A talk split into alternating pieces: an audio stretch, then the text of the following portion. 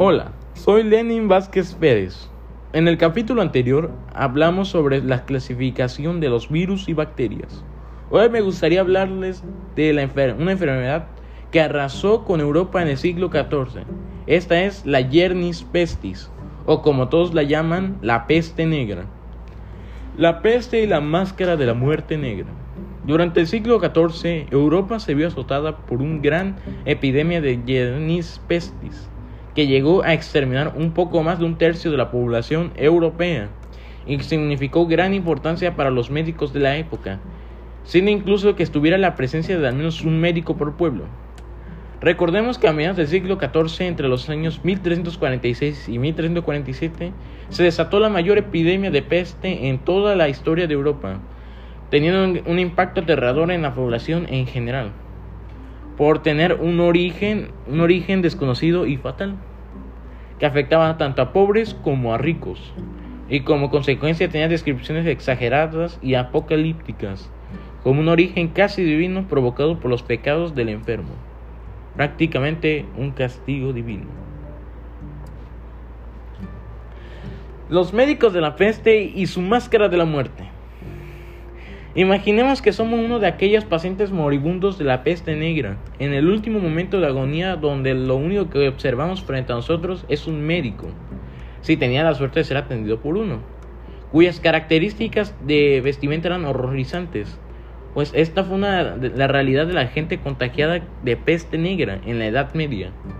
La indumentaria tenebrosa optada por los médicos de la época tuvo origen en aquella, aquella utilizada por el famoso médico Charles Lee Lorne, quien adoptó una máscara y una vestimenta muy peculiar para tratar a las víctimas de la peste. Escribió lo siguiente: La nariz medía un pie de largo, con forma de pico, lleno de uniforme con un solo orificio, uno, de uno en cada lado cerca de las ventanas de la nariz. Pero ¿qué puede ser suficiente para respirar y llevar a lo largo con el aire que se respira la impresión de las hierbas encerradas más adelante en el pico?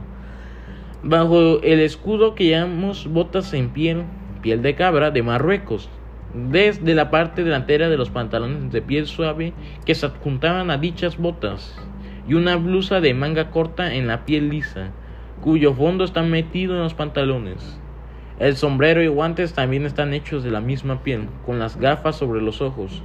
Contaban, también con un bastón que usaban para saber si aún estaba vivo el paciente y así evitar el contacto con él. Ahora bien, existía la creencia común de que las plagas se extendían a través de las aves. Por eso se creía que vestirse con una máscara con pico de ave podría alejar la terrible enfermedad, con el, con el terror de la epidemia e historia de la gente en poco tiempo la figura del médico se convirtió en la imagen de la muerte y con su presencia hacía huir a todo aquel que se cruzaba en su camino.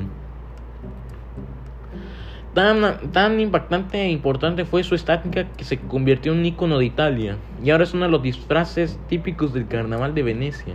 Sin embargo, no hay que olvidar que para muchos moribundos dicha máscara tenebrosa era lo último que veían en su lecho de muerte. Gracias por escucharme. No te pierdas mi siguiente capítulo. Adiós.